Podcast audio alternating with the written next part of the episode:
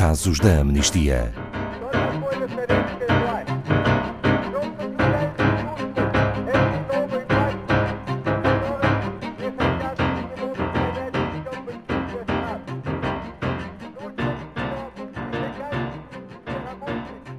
Boa tarde, Pedro Neto, diretor da Amnistia Internacional Portugal, que hoje nos relata o caso dos retornos forçados de refugiados afegãos.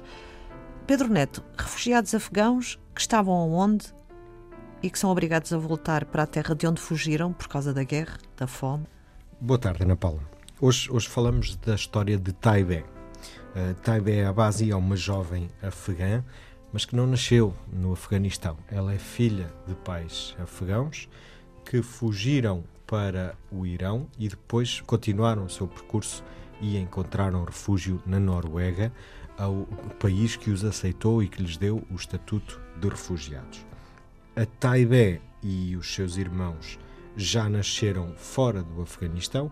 A Taibé nasceu no Irão, outros irmãos até nasceram já na Noruega e há algum tempo a Noruega resolveu revogar o estatuto de refugiado a esta família. Quais Bom, são as razões? As razões são aleatórias. Há aqui todo um processo de renovação do, do Estatuto de Refugiados. São pessoas, técnicos, burocratas que lidam com estas situações uh, pontualmente e, por uma razão ou outra, sem eles terem uh, cometido qualquer crime que obrigue, sim e legalmente, à deportação, revogaram-lhes também agora o seu estatuto de refugiados e querem forçadamente obrigá-los a voltar para um país que não é seguro e querem que vão viver para Cabul, que é uma cidade que vive em permanente conflito. A questão aqui é que também os filhos e a Taibé, eh, quando vivia no Irão, Uh, não, não tinha nada. Não uh, tinham direitos nenhum. Não iam à escola e ela via as crianças a irem para a escola. Não ia para a escola porquê? por serem refugiados? Por serem refugiados, por serem discriminados e por não terem hipótese de integração. E é por isso também que saem do Irão e procuram ir para um outro terceiro país seguro.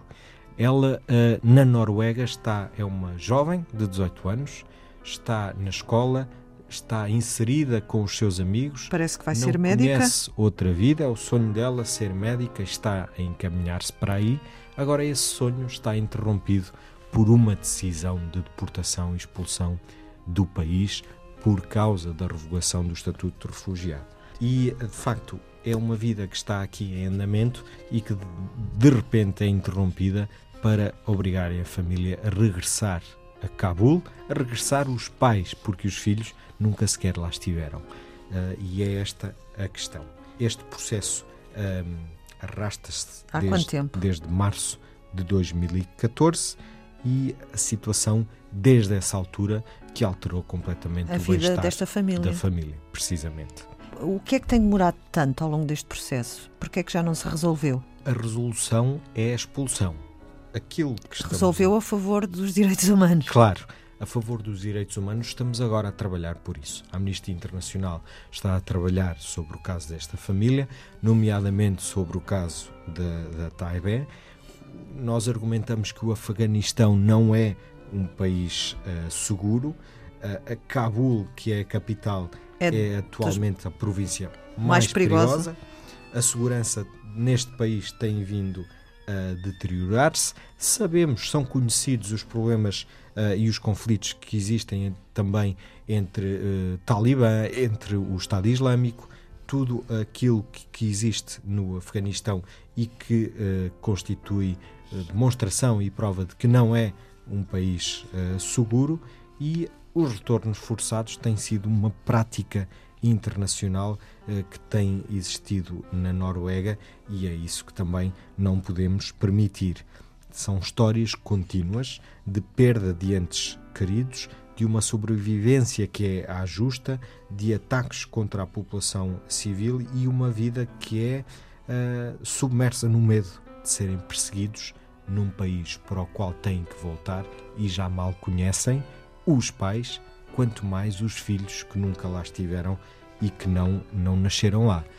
E aqui está em causa o princípio do, do non-refoulement, que é a questão de não podemos deportar pessoas e mandá-las de volta para países onde elas podem correr perigo de vida e serem perseguidas. Temos relatos de pessoas que, ao voltarem para estes países, são perseguidas pela sua orientação sexual e pela sua religião. Pessoas eh, que, se, que se convertem ao cristianismo e que depois voltam para estes países são muito perseguidas.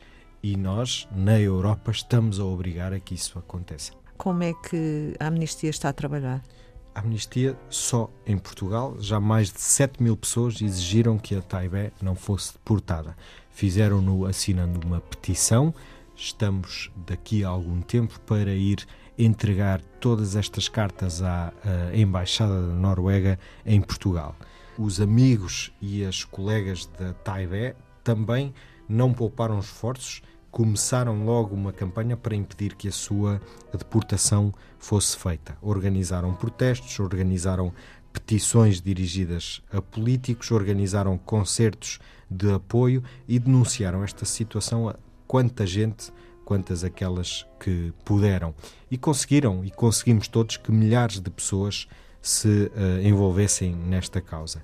E a solidariedade por Taibé transformou-se uh, aqui num verdadeiro movimento de ativismo jovem, porque são jovens que sentem aquilo que a sua colega e amiga está a sofrer e colocam-se na pele dela, colocam os seus sonhos nos sonhos dela e na interrupção desse projeto de vida tão bonito que ela pode viver e que está a viver para servir também o mundo e que as burocracias e uma má decisão estão a impedir e podem potencialmente impedir que se venha a realizar.